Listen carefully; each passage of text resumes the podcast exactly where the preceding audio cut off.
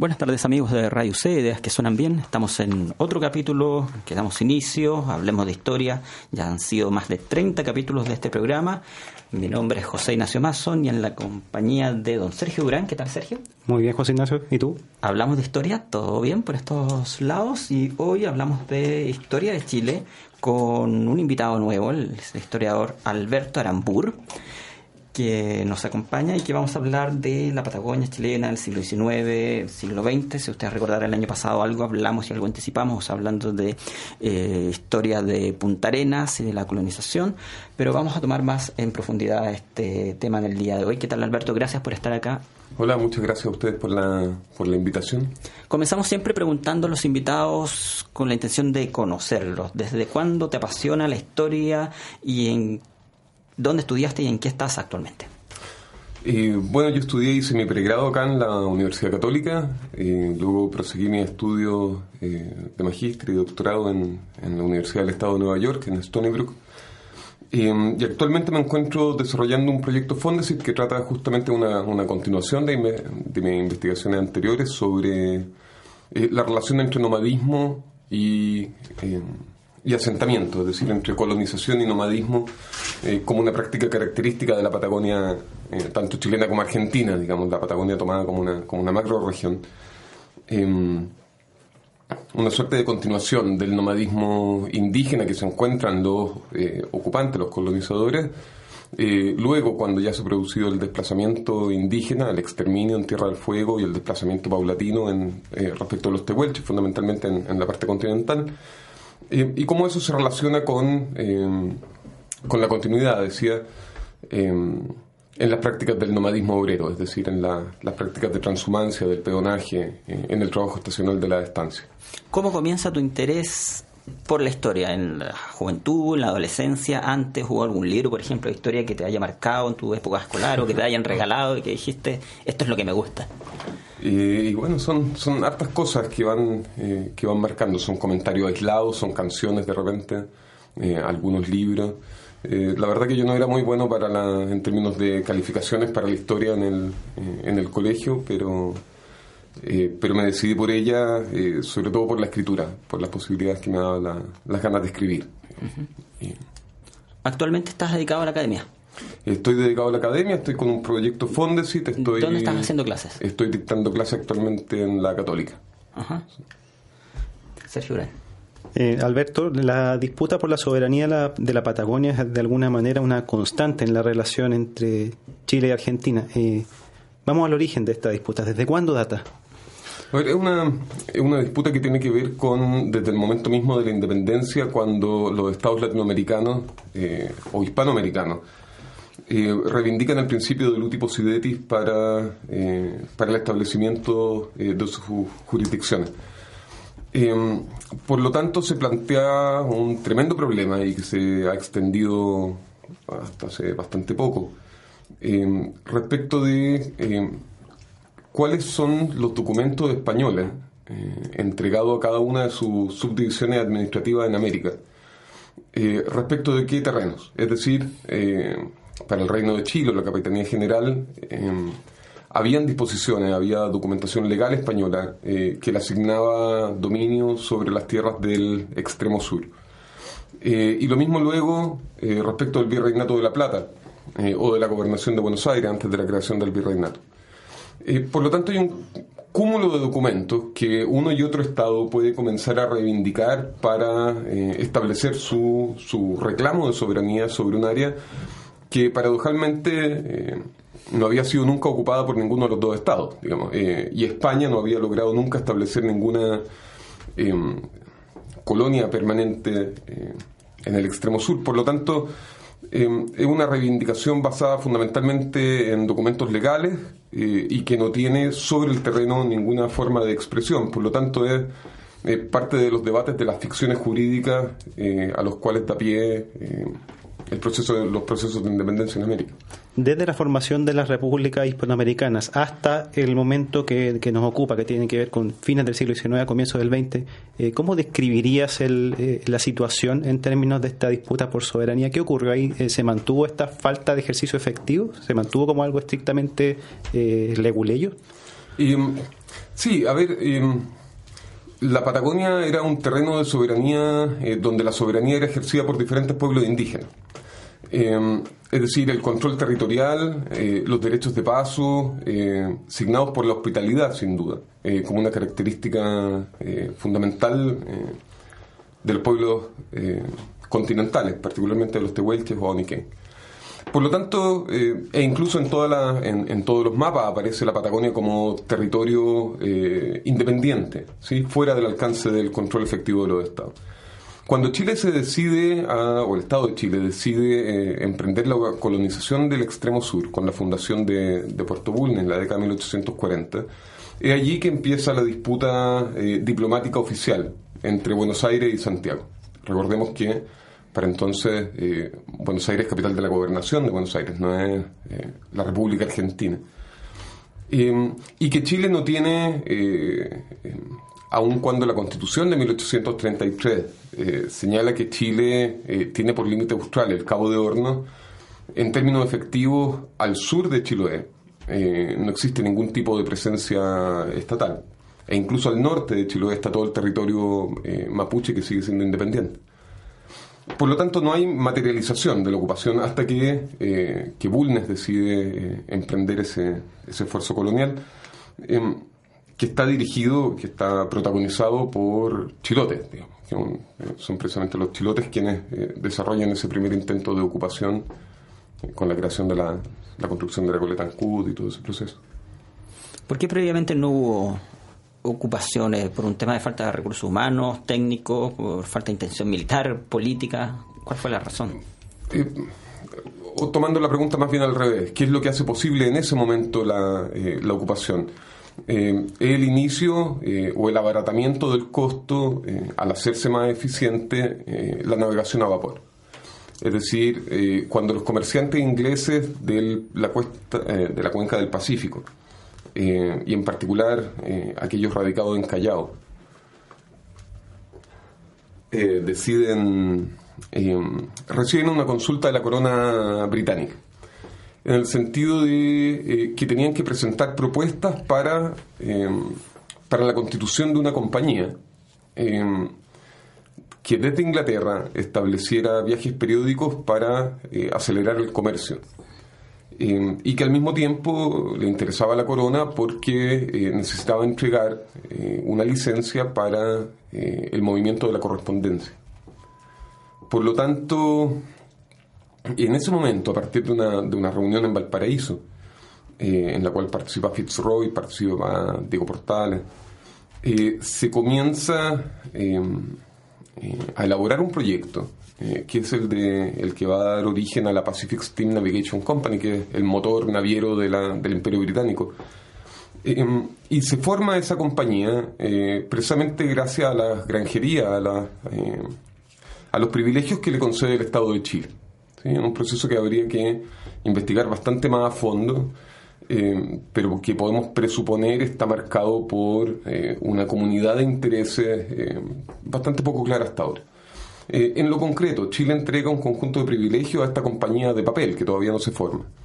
Eh, poco después hace lo mismo Perú, Ecuador y Colombia. Es decir, que con este conjunto de privilegios otorgados por los estados, que consisten fundamentalmente eh, en, primer lugar en, que los puertos quedan a su disposición, en que se le entregan terrenos para el levantamiento de infraestructura em, y se le garantiza em, la liberación de pagos, por ejemplo, eh, por el uso de los puertos chilenos. Eh, se va a formar luego esta compañía después de un fuerte lobby que se desarrolla en, en, Londres, en el cual em, esta compañía de todavía de papel, formada por Wheelwright, William Wheelwright, va a conseguir entonces estos dos eh, monopolios en la práctica, desde Colombia hasta Chile, respecto del uso de los puertos, y respecto del transporte de la, eh, de la correspondencia real. Em, y sobre esa base se, em, se, constituye esta compañía, la Pacific Steam Navigation Company, em, que es la que va a abrir la navegación a través del estrecho. Es decir, eh, la tecnología del vapor permitió que, eh, a diferencia de los veleros que transitaban por el Cabo de Horno, comenzara el tráfico a través del estrecho y eso es lo que movió en un momento a Chile a ejercer la ocupación del lugar pensando en establecer allí una línea de vapores para auxiliar la navegación a vapor. Es decir, hay un, un interés por eh, aumentar eh, el intercambio económico y cultural, que también aparece en la documentación, eh, con Europa y en particular con Gran Bretaña, la gran potencia emergente, ¿cierto?, luego del, del debacle del Imperio Español. ¿Y se consigue ese propósito? La compañía de vapores no. de hecho, no hay recaladas, hasta, recaladas permanentes en el estrecho hasta la década de 1900, 1860. y por tanto, eh, Fuerte Bulnes primero, durante unos pocos años, y luego Punta Arenas son unos eh, exclaves nacionales instalados allí, eh, muy miserables, eh, signados por, por el hambre, por la incomunicación, con un fuerte cargo, una fuerte carga para el Estado que debe racionar a la, a la población. es una colonia penal, Punta Arenas. y en ese sentido no hay colonización efectiva no sale, digamos, la población fuera de este, del pueblo de Punta Arena, no sale más allá de 50 kilómetros, no hay caminos más allá de 50 kilómetros de Punta Arena hasta la década de 1880. en 1885 un enviado del Estado dice, eh, siguiendo las huellas de Huelche, eh, se produce el desplazamiento a través de la estepa, em, pero caminos propiamente tales para eh, construidos por el Estado solo llegan a 50 kilómetros de, Punta Arenas en dirección a, la costa del Atlántico. Es decir, entre 1843 y 1880 y tanto, em, es un exclave, ¿cierto? Una, una posesión chilena eh, instalada sobre la costa del estrecho, eh, muy pobre, varias veces destruida o, o semidestruida eh, por rebeliones, etcétera. Claro, visto muchos años después, uno se podría preguntar qué incentivo real podría tener gente en esos años para ir a vivir a, y, bueno, no hay. hasta, hasta la década de 1870, eh, cuando comienza a ampliarse un poco el, campo de la ganadería, gracias a, la, a las entregas de, concesiones gigantescas por, eh, primero por el gobernador, que tenía a su entera disposición la entrega de tierra, eh, hasta entonces no hay efectivamente ninguna capacidad de atraer población hasta Punta Arenas. Solamente inmigrantes contratados bajo, bajo promesa, no sé cómo podríamos llamarlo hoy día, digamos, pero promesas definitivamente muy desmedidas eh, contra las cuales chocó la realidad una vez que los inmigrantes llegaron. Que yo, hay, unos contratos firmados con los eh, colonos suizos eh, y los colonos prometen excelentes condiciones para la producción de todo tipo de quesos y al mismo tiempo em, un buen mercado para la producción de quesos finos. No recuerdo si era Camembert o Gruyère que menciona el documento, pero eh, algo que francamente no, no, existía, digamos. Nadie iba a comprar quesos finos, una población muy reducida, 500 personas, fundamentalmente presos y soldados, eh, viviendo prácticamente en las mismas condiciones, ¿cierto? Em, y por tanto los primeros inmigrantes, los inmigrantes enganchados, ¿cierto? Desde Europa, eh, el Estado le pagaba a, agentes particulares para que consiguieran gente en Europa, eh, llegan engañados, digamos, hasta la zona. Eh, esa situación comienza a cambiar eh, a partir de 1874. en 1874 el gobernador se decide, casi todos eran gobernadores militares, era una colonia penal, el gobernador decide citar a los vecinos europeos que, habían llegado hasta allí eh, y básicamente les dice, según testimonio de Mauricio Brown, mira, eh, ustedes están acá porque son europeos, eh, es decir, es la gente con la que me quiero relacionar yo, y elijan, y no se peleen entre ustedes, y elijan las tierras que quieran para instalarse con, con, ovejas. Ese, es el inicio de la, de la expansión.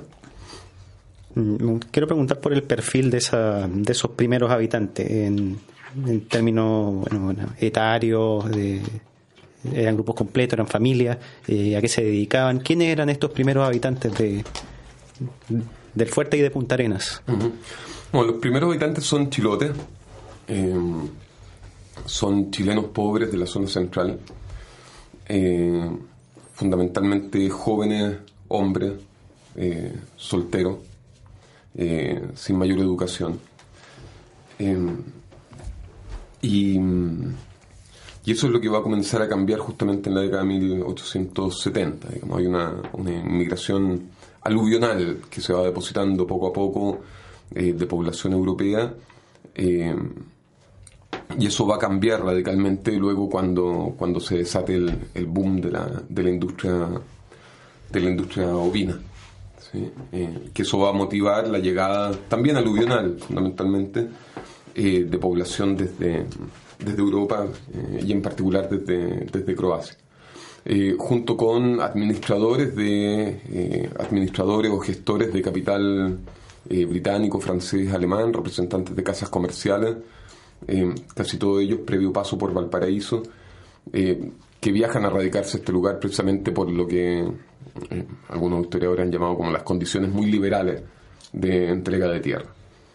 Y una vez que se establecen aquí, bueno, obviamente el tema es muy amplio, pero ¿qué hay de sus condiciones de vida? ¿Tratan de replicar un poco lo que hacían en Europa, aprovechando las licencias que se les daban para ello? ¿Qué ocurría ahí? el, replicar las condiciones de vida de Europa eh, pasa fundamentalmente por las capacidades económicas, es decir, em, en una población mayoritaria, la población es mayoritariamente, em, qué sé yo, en la década de 1880, una población, yo diría, eh, en un 60%, 50% chilota, eh, un 30, algo así como un 30% chileno de la zona central, eh, hay muchos habitantes de Aconcagua, ¿cierto? De, eh, de la zona del Maule. Eh, y el resto europeo. Em, y esa población va a comenzar a vivir como europea una vez que se formen las primeras fortunas que se forman muy rápidamente. ¿sí? es decir, las fortunas se construyen prácticamente de la noche a la mañana. Em, y esa población va a comenzar, eh, los Brown, los Menéndez, eh, van a comenzar eh, a importar todo, o sea, eso, en Punta Arenas, en Magallanes, o Punta Arenas, que no, existe como Magallanes en realidad en esa época, sino Punta Arenas, toda la producción, e incluso hasta principios del siglo XX, todos los objetos, los productos para el consumo provienen de Europa. Los porotos provienen de España, eh, las papas vienen de Chiloé, es la única producción chilena que se consume, vino viene de Chile, eh, pero los licores, la cerveza, eh, los chicles que se consumen en la estancia, los confites, hasta la Primera Guerra Mundial, cuando se establece el bloqueo, todo viene de, Inglaterra. Em, y para quienes controlan esta riqueza, em, pueden importar ladrillo por ladrillo sus mansiones desde Europa. son las grandes mansiones del centro de Punta Arenas han sido, fueron importadas directamente completas, desde los clavos, los ladrillos, las tejas, todo el mobiliario importado directamente desde, Europa. A la llegada de estos colonizadores, ¿con quiénes se encuentran? ¿Con qué grupo humanos? ¿Qué pueblos originarios o precolombinos se encuentran en ese lugar? Eh, ¿Cómo era la forma de vida de estos, de estos grupos?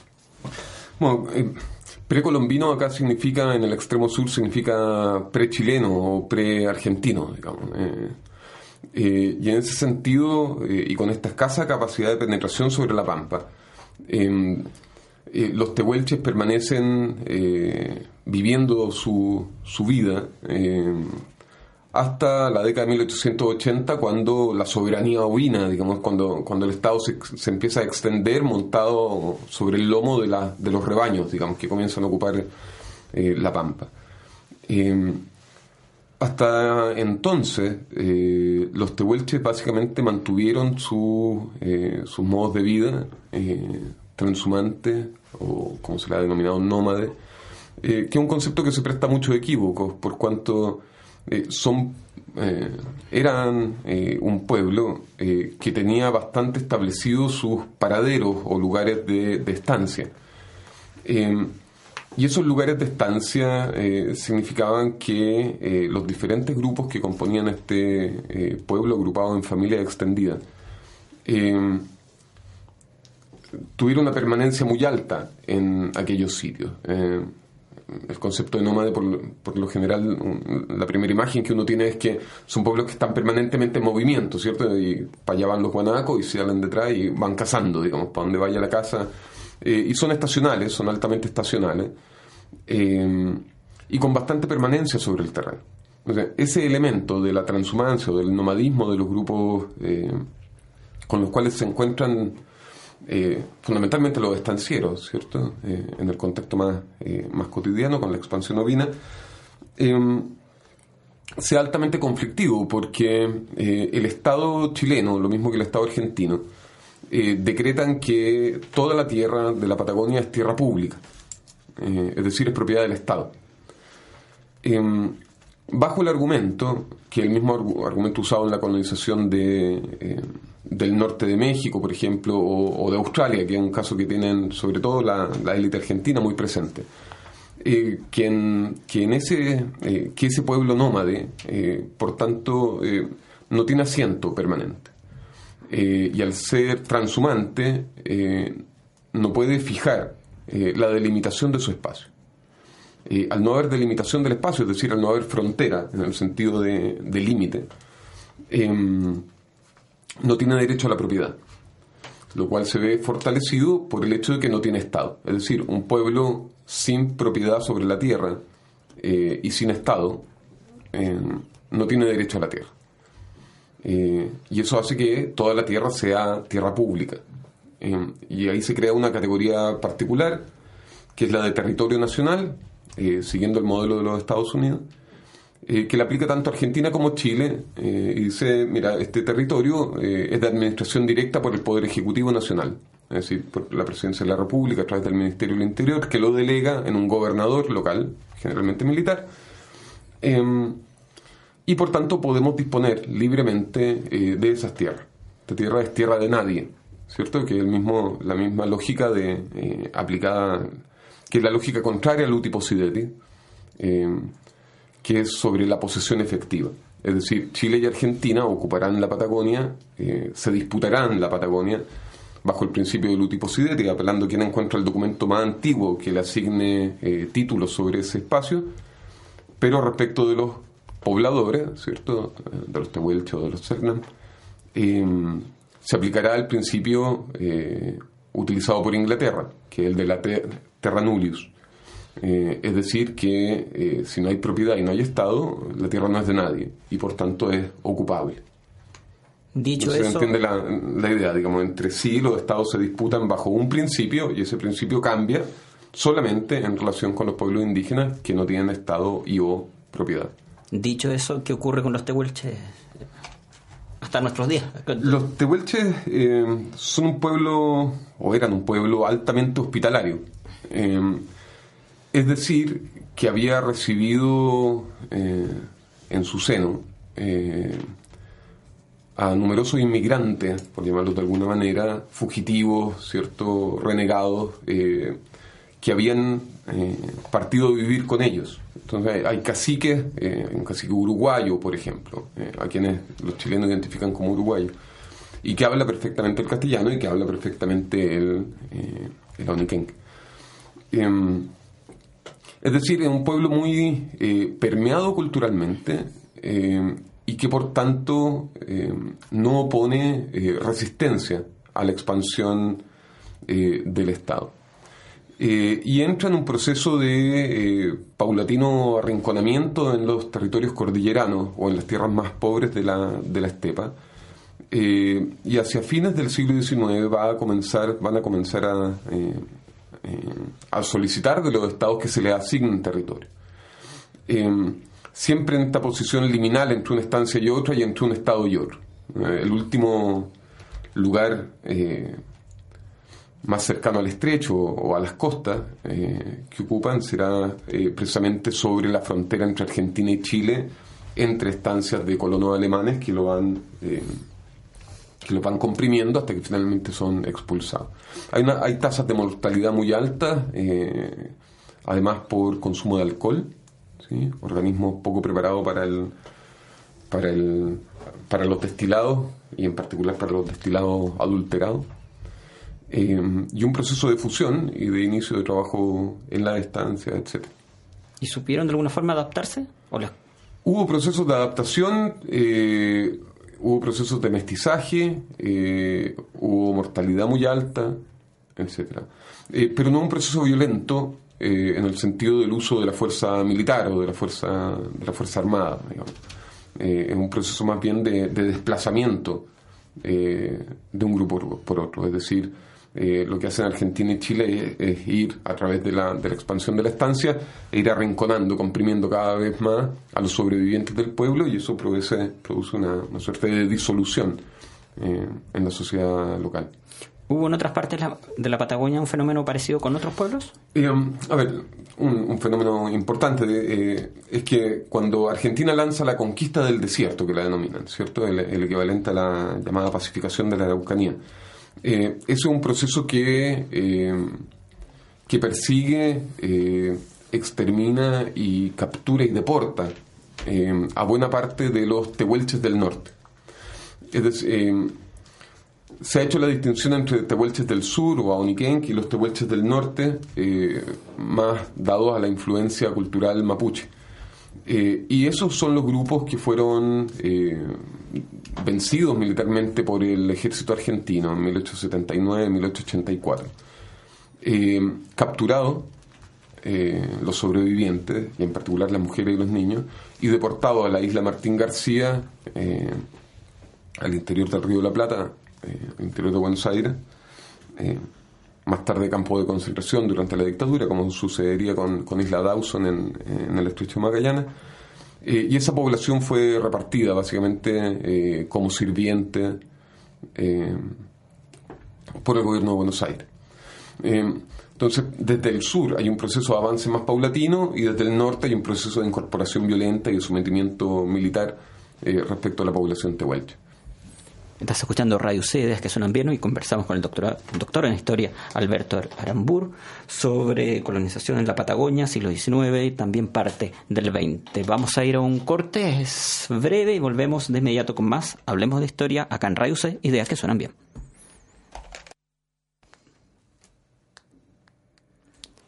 Hemos vuelto acá a Radio C, estás escuchando Hablemos de Historia, 660 amplitud modulada, radioc.cl. Recuerda escucharnos durante toda la semana, ya estamos en la tercera temporada, más de 30 entrevistas acá en Hablemos de Historia. Y el señor Sergio Urán tiene más preguntas para nuestro invitado el día de hoy, que es Alberto Arambur, académico de la Universidad Católica, hablando sobre colonización en la Patagonia. Quiero detenerme en un concepto que mencionaste eh, y que de hecho ha salido en otras entrevistas que hemos hecho acá, que ha dado lugar a una literatura bastante amplia, que es el concepto de frontera. Eh, ¿Cómo lo trabajas tú en tu investigación, este concepto? sí, los estudios de frontera se han, eh, han proliferado en los últimos 20 años ya, diría, en el sentido de plantear que eh, la historia de los estados nacionales no es unitaria, sino que tiene múltiples espacios y sujetos bastante más permeados por otras eh, influencias culturales, políticas, eh, que lo que eh, la historia nacional en un sentido más monolítico plantea. aquí Patagonia completa, como decíamos hace un rato, es un territorio de frontera en varios sentidos. en primer lugar, es una frontera civilizacional. y ese es un concepto que permanece hasta el día de hoy en el imaginario social muy ampliamente.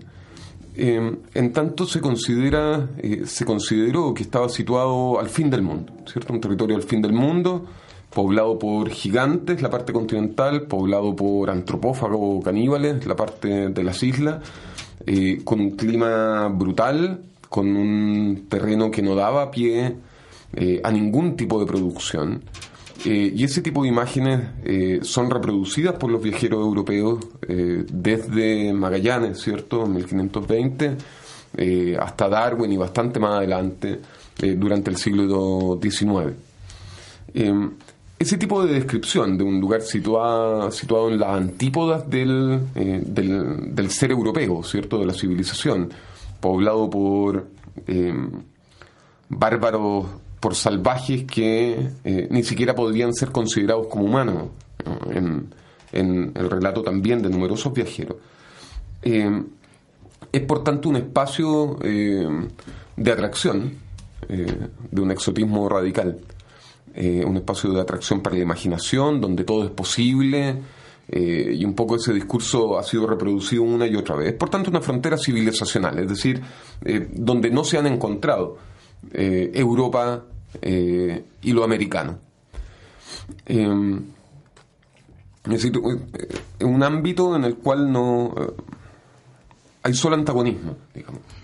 no hay posibilidad de encuentro. Es además una frontera internacional altamente disputada entre Argentina y Chile en el sentido más tradicional del concepto de frontera, frontera como delimitación internacional. Eso, el límite no está establecido. El límite no se establece afirme hasta principios del siglo XX, ¿sí? hasta 1902, 1903. Ese límite, si comienza a existir en términos diplomáticos en esa fecha, solamente a partir de 1922, 1923, con la represión que en Argentina se conoce como la Patagonia Rebelde o con el incendio de la, de la Federación Obrera en el caso de Magallanes, poco después de la insurrección de, Puerto Natales en 1919, solamente allí esa delimitación internacional acordada por, por los diplomáticos, por los estados, se comienza a operativizar sobre el terreno. Es decir, que el desplazamiento a través de la Patagonia no se había cerrado sino hasta 1920 y poco. Y en tercer lugar, una frontera nacional, es decir, eh, Santa Cruz y Tierra del Fuego, eh, para el caso de Argentina, o Magallanes, eh, que incluye la Tierra del Fuego apropiada por Chile, en el caso de, de este país no tienen comunicación directa eh, con, este, con estos territorios. Es decir, la comunicación solamente se produce por mar. Em, lo cual permite, eh, o es uno de los factores que explica por qué se reproducen a través del tiempo los desplazamientos latitudinales, ¿sí? más bien horizontales, este a oeste, desde el lado chileno al argentino, eh, de manera mucho más dinámica que los desplazamientos y las influencias norte-sur, es decir, Santiago-Punta Arenas o Buenos Aires, Río Gallegos, Puerto Santa Cruz, Ushuaia. Eh, es decir, es una frontera eh, en varios sentidos. Civilizacional, primero, el choque cierto entre lo europeo y lo americano. Eh, la disputa entre Argentina y Chile. Y nacional, en el sentido de que son comunidades no integradas a la vida sin derechos políticos hasta muy tarde, en el caso de Argentina más tarde aún, hasta la década mil, 1980. ¿sí? en que se le levanta la categoría de, de territorio nacional a Tierra del Fuego y, la población en Tierra del Fuego tiene derechos políticos por primera vez.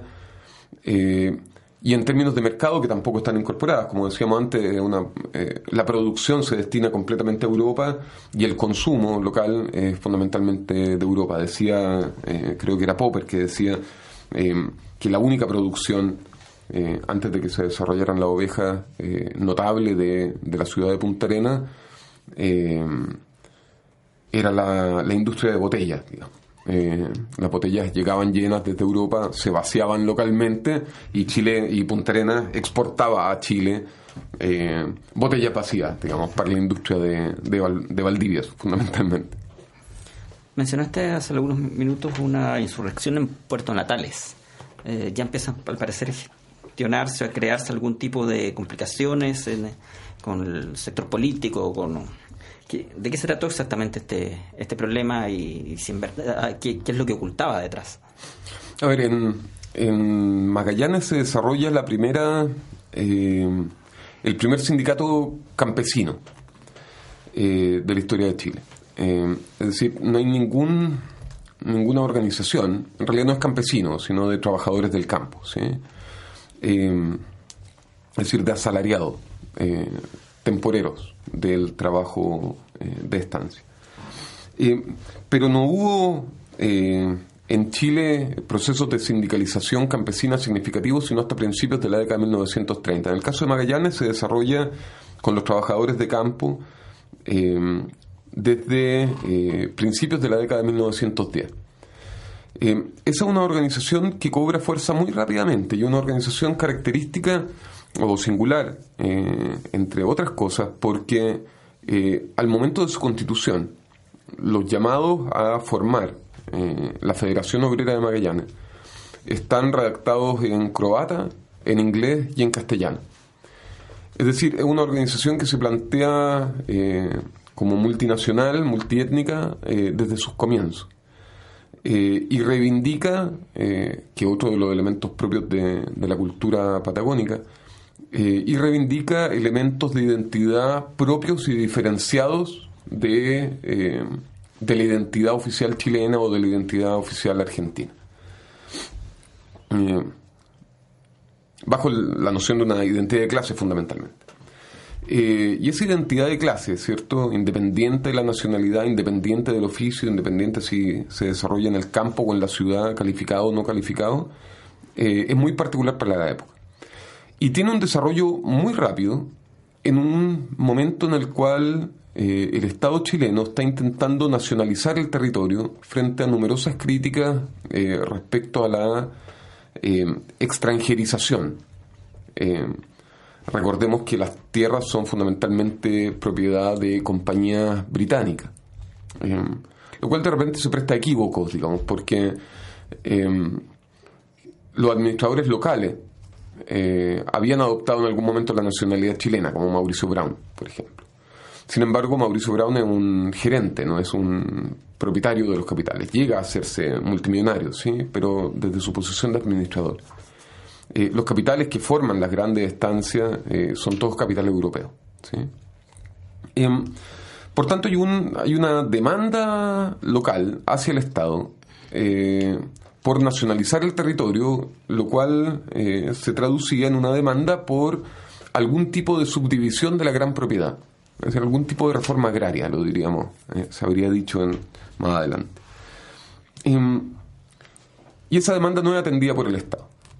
Em, y en esta afán de nacionalización se va a introducir la aduana, que no existía, era un territorio de libre comercio. ¿sí?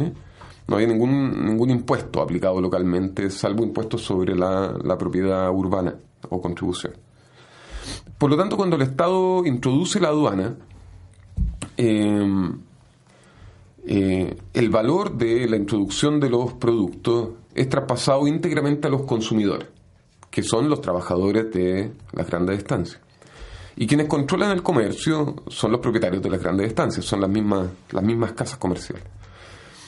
Por lo tanto, hay una presión muy fuerte eh, con el encarecimiento de los productos de consumo, eh, agravado por el hecho de que la autoridad local eh, y en particular el alcalde, Rodolfo Stubenrauch, uno de los representantes de estas casas, de estos circuitos comerciales, en este caso de Alemania.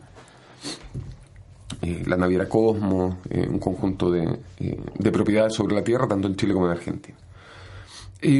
Por lo tanto, se produce una, una suerte de primera fractura entre, de clase con estas demandas por abaratamiento contra la aduana. Si en un momento todo el mundo se había opuesto, y todo el mundo digo los grandes eh, estancieros o comerciantes, que controlaban además las líneas de navegación local, eh, con los trabajadores y consumidores, eh, luego al traspasarse íntegramente el recargo producido por la aduana, se va a producir allí una, fractura que acelera el proceso de el estallido de la cuestión social que ya se venía manifestando en el resto de Argentina y Chile desde hacía un par de décadas, pero hace que estalle localmente, muy rápidamente. Eh, es decir, procesos que eh, en otros lugares de Chile o Argentina se desarrollaron como transiciones al capitalismo, eh, en Magallanes se dieron muy rápidamente. Es decir, no hay tradición de relaciones coloniales previas, relaciones de servidumbre, no hay campesinado local, hay básicamente trabajadores del campo. Eh, es decir, cuando se instala el Estado, cuando se expande la hacienda, la, estancia, perdón, en la década de 1870, 1880, lo hace muy rápidamente. Eh, y lo mismo sucederá más tarde con, eh, con la organización obrera, que crece muy rápidamente. Y eso significa además que, como habíamos dicho hace un rato, se reivindica localmente una identidad particular, tanto los estancieros frente al Estado, de decir, mira, nosotros estamos haciendo soberanía acá, somos los pioneros, como por parte de los trabajadores, de decir, mira, somos los verdaderos chilenos, el Estado nos tendría que apoyar.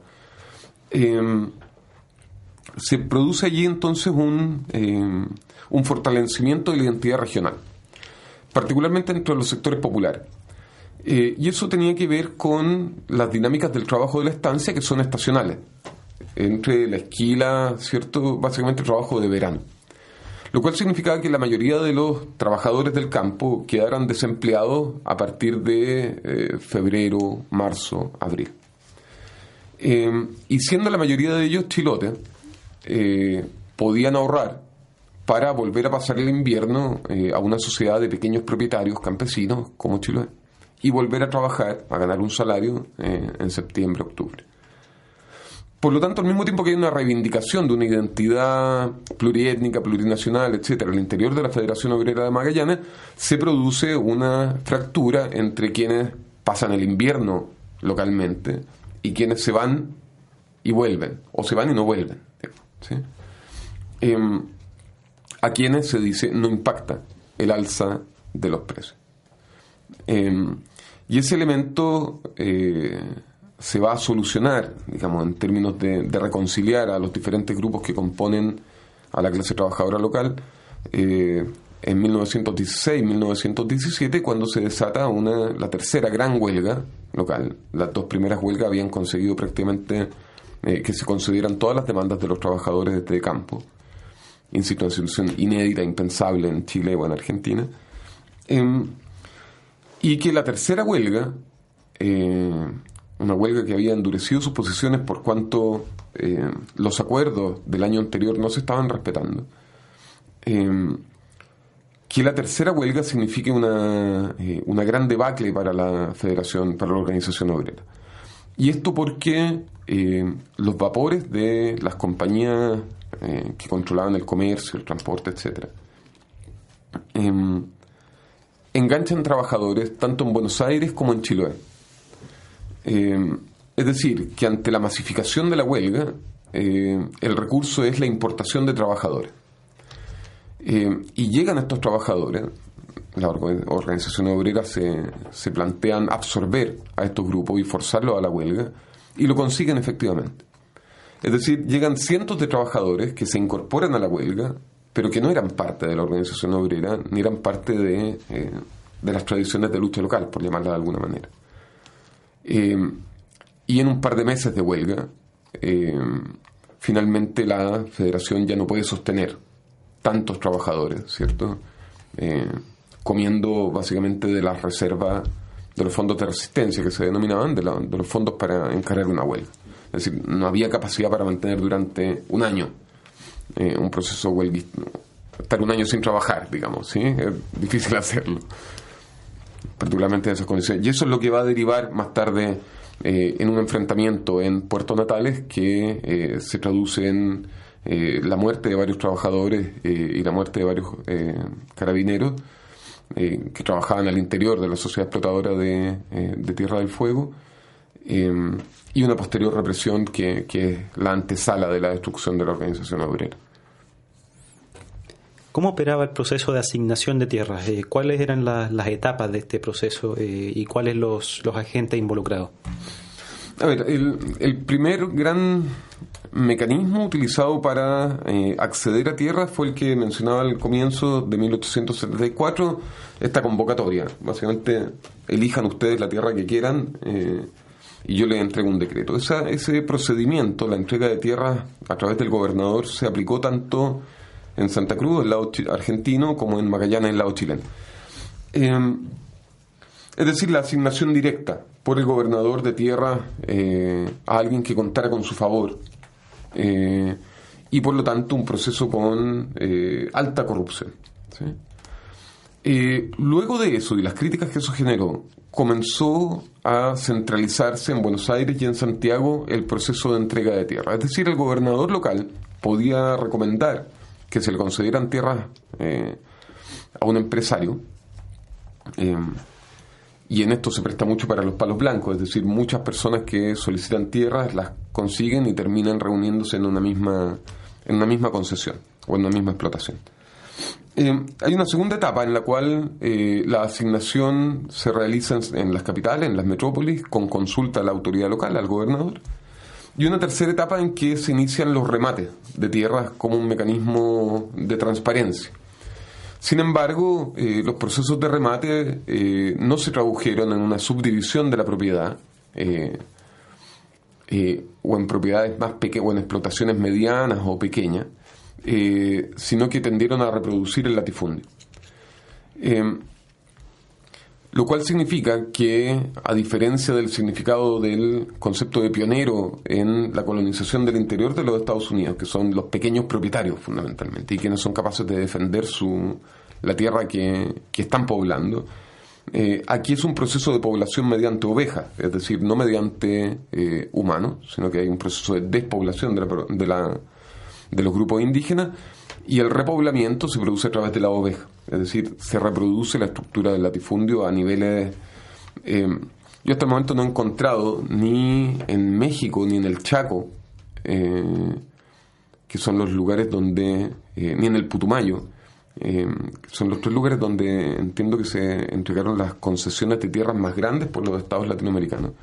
No he encontrado otra concesión que llegue eh, al millón y medio de hectáreas como eh, la que dio origen a la sociedad explotadora de Tierra del Fuego. Es decir, un millón y medio de hectáreas eh, escapaba, digamos, incluso a las lógicas de reproducción del latifundio impulsadas por los estados en otros territorios de colonización reciente, como el Chaco. A propósito de eso, una pregunta de orden quizá más, práctico. Eh, ¿cómo, se, ¿Cómo uno puede aproximarse desde el presente a la corrupción, la antigua corrupción, eh, cuando quienes la cometen seguramente hacen lo posible para no dejar huella de, sus actos? Sí, ese es un, eh, es un buen punto que yo en, mi, en el último trabajo que terminé aborda precisamente la cuestión de la corrupción en los procesos de asignación de tierra. y es curioso porque la, es la corrupción eh, es decir, la utilización de los recursos públicos eh, para el enriquecimiento privado, para el beneficio particular. Eh, un instrumento clave en la formación de los estados, de Argentina y Chile en estos espacios coloniales. Es decir, pongamos un caso concreto, la historia de la formación de la sociedad explotadora de Tierra del Fuego, eso que llegó a controlar unos 4 millones de hectáreas tanto en Chile como en Argentina a través de sus distintas ramas.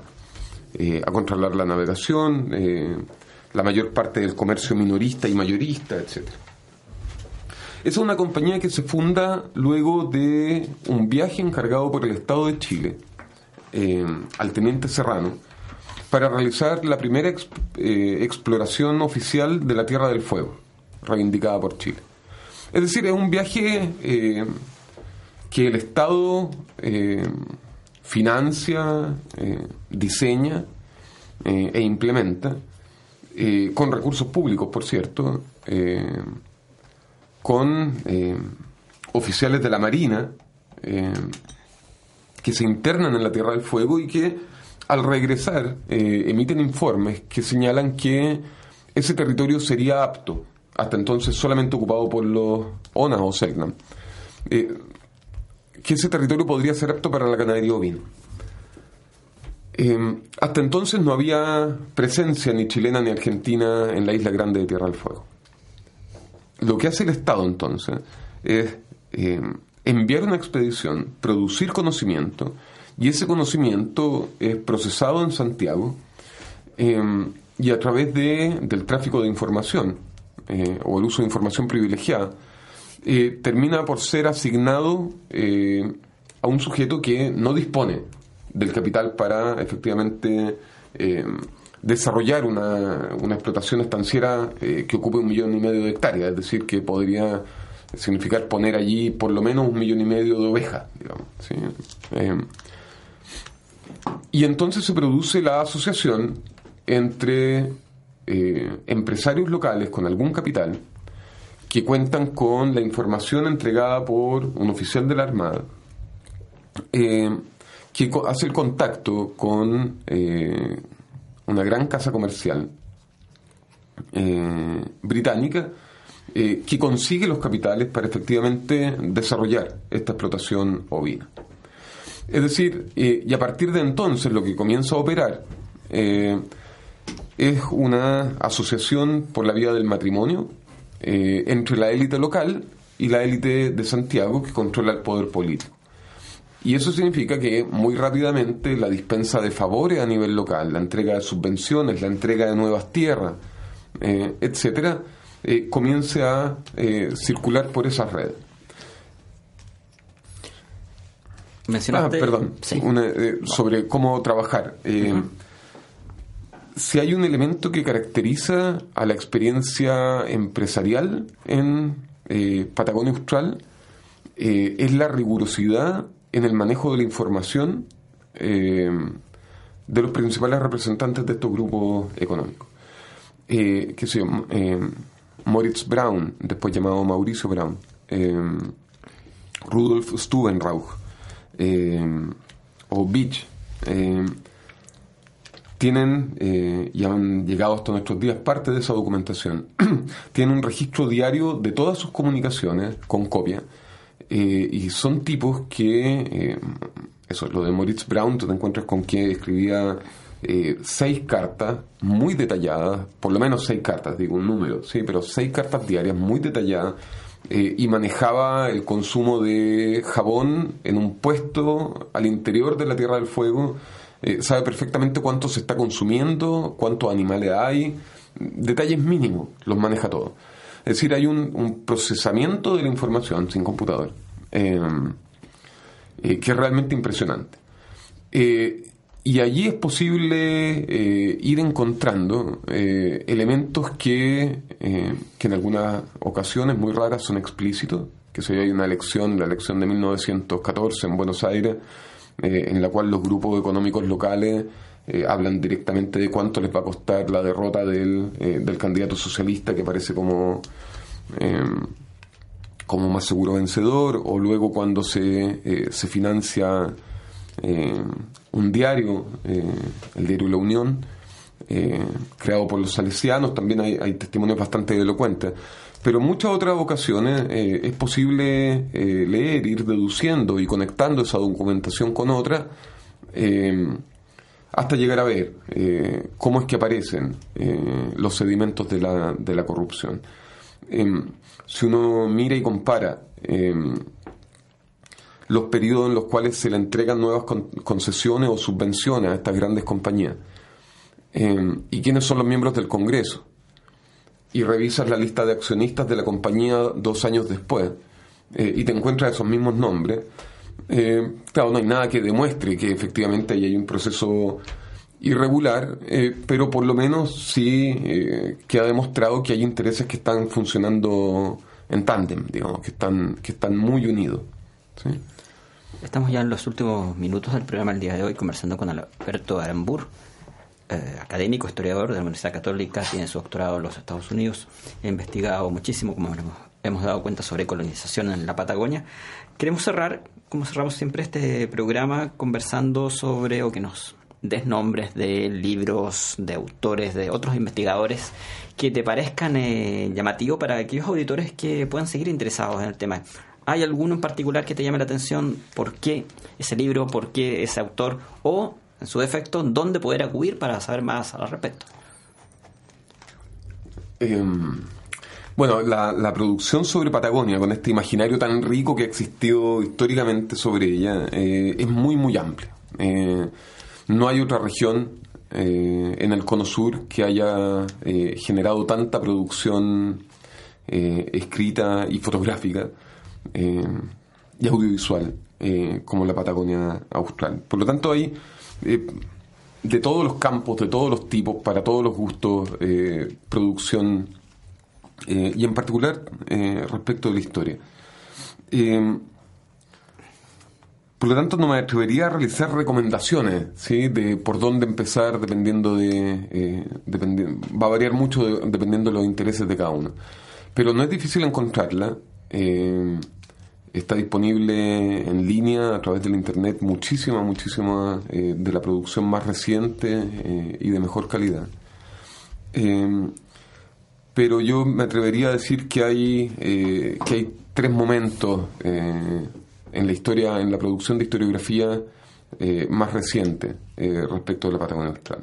Yo diría que un primer momento está marcado por historiadores eh, regionalistas desde la perspectiva del nacionalismo, o nacionalistas a la vez que regionalistas, como Mateo Martínez para el caso de Magallanes, o Lenzi para el caso de la, de de Santa Cruz, en Argentina, eh, que es una producción muy erudita, eh, que contiene muchísima información, de la cual todos los historiadores estamos muy agradecidos, eh, porque es posible encontrar allí eh, em, mucho, mucho dato. ¿Sí? Hay muchísima información allí. Sobre esa historiografía, eh, el problema respecto a esa historiografía, el problema principal es la cuestión de la interpretación. Es decir, los historiadores y historiadoras trabajamos sobre, eh, a veces sobre el mismo tipo de información, eh, pero desde perspectivas o utilizando conceptos diferentes y por tanto producimos interpretaciones totalmente diferentes. Esa es una historiografía eh, que es profundamente racista, por ejemplo, eh, respecto de la población chilota e indígena. ¿sí? Eh, hay un segundo eh, cuerpo de, de historiografía. ¿Estamos bien? Estamos bien de tiempo. Eh, hay Nos un segundo, minuto, sí. De un eh, minuto un segundo, digamos, una segunda generación, diría yo, de historiografía, que es una historiografía crítica eh, y, y que desde una perspectiva anarquista o filomarxista abordó la historia eh, desde una perspectiva también hoy día ya considerada bastante tradicional del movimiento, de la historia del movimiento obrero. Eh, allí también hay un trabajo muy documentado eh, con una interpretación distinta, centrando su mirada en los sujetos populares y en particular en la clase trabajadora, antes que en los sujetos populares o en los grupos indígenas. Yo diría que hay un tercer momento, una historiografía más reciente que se está produciendo, donde hay eh, muchos historiadores argentinos eh, y chilenos y unos cuantos extranjeros eh, que están produciendo texto en estos mismos momentos eh, y que dan cuenta de miradas que hoy día resultan bastante más atractivas. Esa, y eso se puede encontrar. pronto vamos a tener un encuentro en, a mediados de mayo eh, justamente en la Católica, tratando el tema de colonización y nomadismo, eh, centrado fundamentalmente en la, en la Patagonia, pero también desde una perspectiva comparada y transnacional, eh, con historiadores que están trabajando sobre este tipo de temas. Y esa es una historiografía abierta. Estaremos entonces atentos a ese encuentro para poder difundirlo y poder conocer más sobre este tema que has investigado durante bastante tiempo y en profundidad. Alberto, gracias por haber venido acá Gracias a. Sergio, nos encontramos en siete días más con otro invitado. Así es. Muchas gracias por la sintonía. Hasta la próxima semana, acá en Hablemos de Historia, Radio C, ideas que suenan bien.